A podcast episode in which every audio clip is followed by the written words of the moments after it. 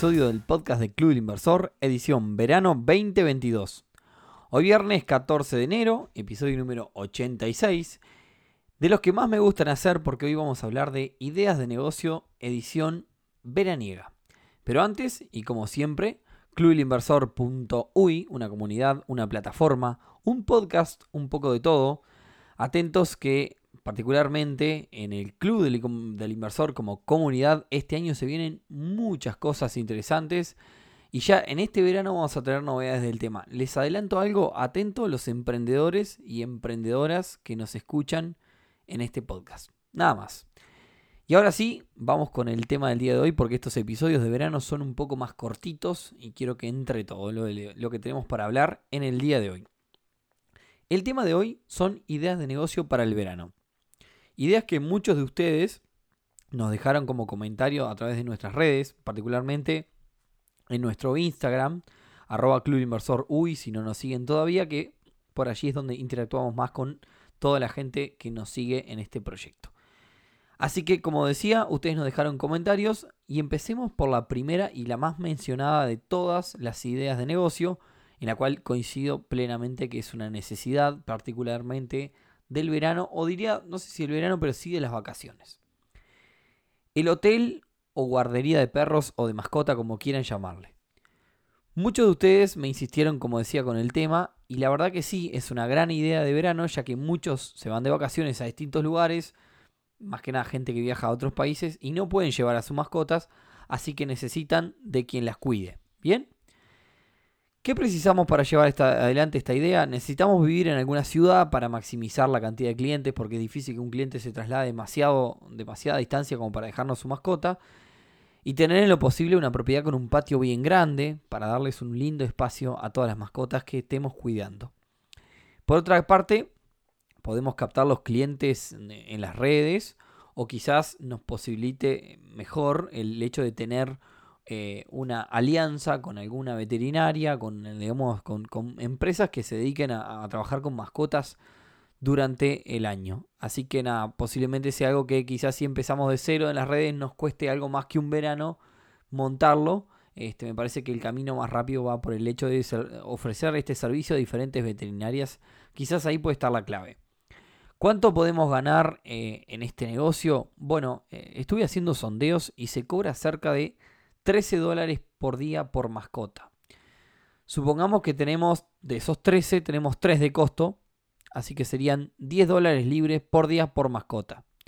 Imaginemos que tengamos un promedio durante toda la temporada que por estos lares es diciembre, enero y febrero, este, y marzo, podemos decir 90 días entre los 4 meses, temporada de verano estoy hablando.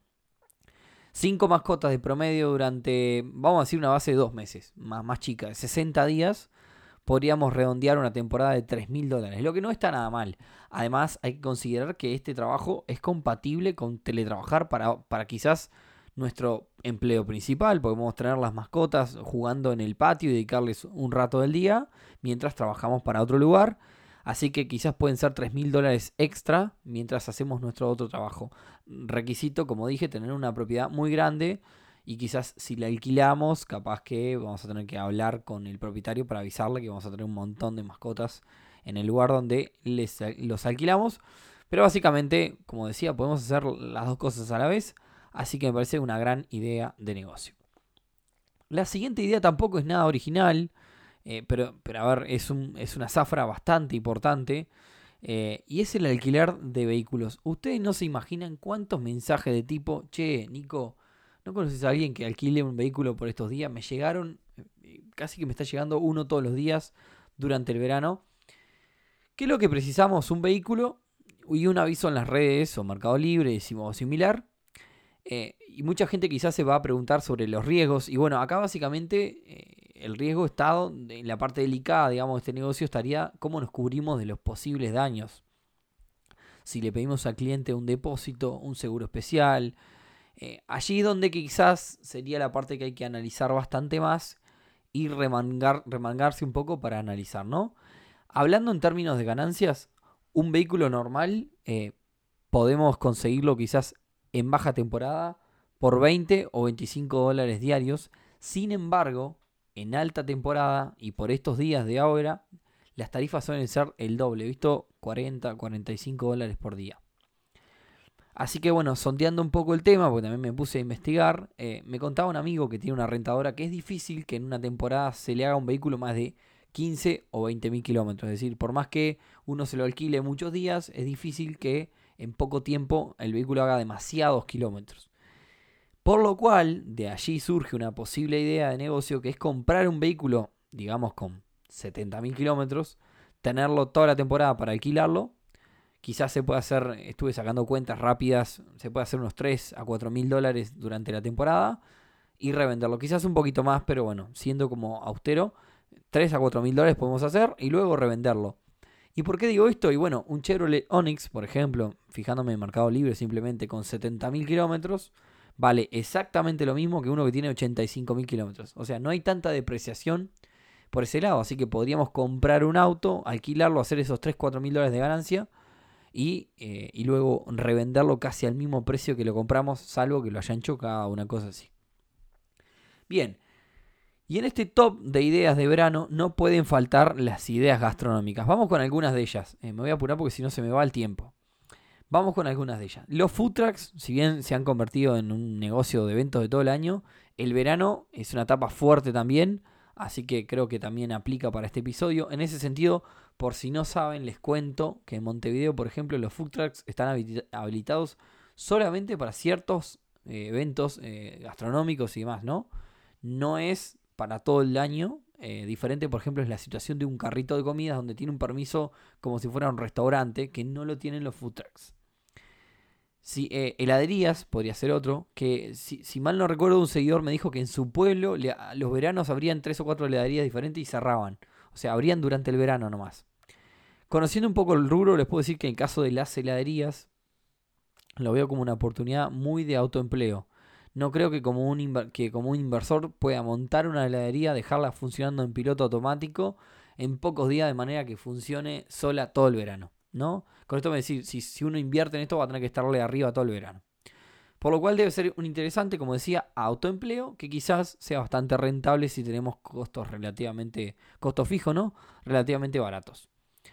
Otra persona me habló de la venta de licuados. Eh, ya les digo que amo los licuados y los jugos.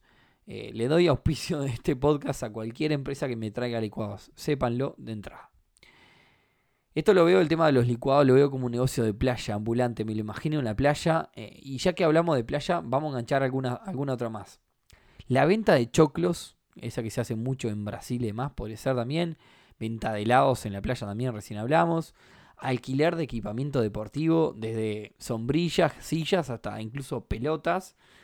Eh, incluso hubo uno que me escribió, muy, muy, una idea muy rara, pero bueno, sobre un cowork en la playa. Eso no es súper loco, pero como dice, está mal, pero no tan mal.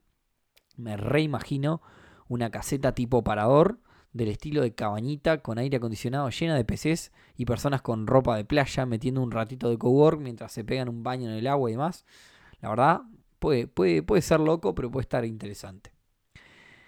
Por ahí un seguidor también me habló de self-service, o sea, servicio a sí mismo en drones, a confianza. Ahí, eh, es decir, vos compras algo y te lo trae un dron y le das el dinero, le depositas el dinero que salga. Creo que América Latina no está preparada mucho todavía para la confianza de forma masiva, ¿no?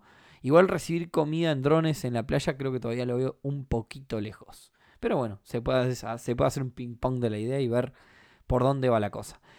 Y ya que hablamos del tema de los negocios de la playa, les comento, porque también me pasó en un momento de querer poner un negocio en la playa, que yo no sé si todos los que hacen negocios en la playa cumplirán, pero en principio en la mayoría de la costa uruguaya se requiere un permiso de la intendencia o municipalidad, si nos están escuchando en Argentina, que implica presentarse a licitaciones, tener una empresa y demás. La verdad, yo no sé si el que vende choclo en la empresa, en la, en la playa tiene empresa y se presenta a licitar, pero bueno, es así. En el caso, por ejemplo, incluso de Maldonado hay que presentar una carta y tiene que ser de interés del departamento. En la carta hay que explicar cómo tu actividad le suma al departamento y demás. No es algo para nada fácil, ¿no? Hay que hacerlo con mucha anticipación. Otro rubro que en verano está en zafra es el gimnasio, el, el entrenamiento en general. A todos nos pega la culpa de no haber llegado fit al verano y de romper las dietas en las fiestas. Así que, por lo cual, una buena propuesta, una buena imagen y un buen modelo de negocio relacionado al entrenamiento y al gimnasio puede ser fácilmente una buena idea de negocio veraniega. Quizá la del entrenamiento al aire libre o con pocos equipos pueda resultar más fácil, ¿no? Mejor ir por ese lado, menos arriesgado que alquilar un local con personal, montar un gimnasio y más, solo si es por verano. Así que el pique puede ser ser lo más minimalista posible por ese lado. Y podemos enganchar esta última idea del deporte con las escuelas deportivas o colonias del deporte de los colegios. O sea, actividades de verano de instituciones eh, educativas. Ah, ahí me parece que la clave es tener una alianza con una institución y quizás pueda implicar una, una, una estructura un poco más grande, ¿no? Alguien también, eh, siguiendo con ya otro rubro, me mencionó por ahí los estacionamientos de casas rodantes. Creo sinceramente que el mercado de casas rodantes es un muy buen negocio y en Uruguay no está para nada desarrollado, pero la pregunta es, ¿Hay mercado en Uruguay para ser tan específico? Si quieren, no dejen sus comentarios luego en, las redes o diferentes lugares donde subimos este podcast. Pero yo no sé si en Uruguay puede haber un mercado solo para eso. Bien, y como sucedía con el hotel de perros, también están aquellos que cuidan de los hogares que quedan vacíos porque sus dueños están de vacaciones. Tanto el, el, negocio de cuidar la casa, digamos, que para ser sincero, voy a hacer un paréntesis, no lo vi por ningún lado. Así que si estás escuchando este podcast, hacete un Instagram que sea Cuido Casas UI y compartimos una, comisión si te va bien. Y también una persona me comentaba eh, la idea de automatizar el riego de plantas para aquellas casas con jardín. Lo que tampoco está mal, ¿no? Eh, no sé si solo para el verano, incluso ese, ese negocio me parece que se puede montar durante año entero. Para cerrar, una más de los alquileres. Servicio de recambio de inquilinos de propiedades en temporada. ¿Cómo sería? Simple. Yo soy dueño de una casa en Punta del Este, imaginemos. Le alquilo la temporada a seis familias diferentes. Por lo cual, cada vez que sale una familia, preciso limpiar, chequear, quizás hasta cobrarle a los que salen, ordenar la casa y organizar la llegada de la siguiente familia en tiempo récord. Bueno, para no tener que estar yendo cada vez que hay un recambio, a veces esto lo hacen los propietarios, pero a veces también lo hacen las inmobiliarias, ¿no? Ahora, si yo no tengo una inmobiliaria, tengo una casa en Airbnb o la alquilo por, la cuenta, podría ser un, fácilmente un servicio para dar y creo que muchos lo pagarían. Y bueno, eh, una, en realidad una última de última, digamos, es una que me dijeron de los... Esto sería para importarlos, no sé bien cómo se está, se está aplicando, no lo investigué, pero entró a último momento, que son los autotest para el tema de, de hacerse el eh, o sea, cada uno podría hacerse eh, un hisopado propio. En Europa están siendo un furor y puede ser una, oportunidad, pero no es para verano. Así que si nos escuchas en 2028 quizás, quizás no sabes ni qué estoy hablando. Así que está, no sé, aplicaría para ahora nomás.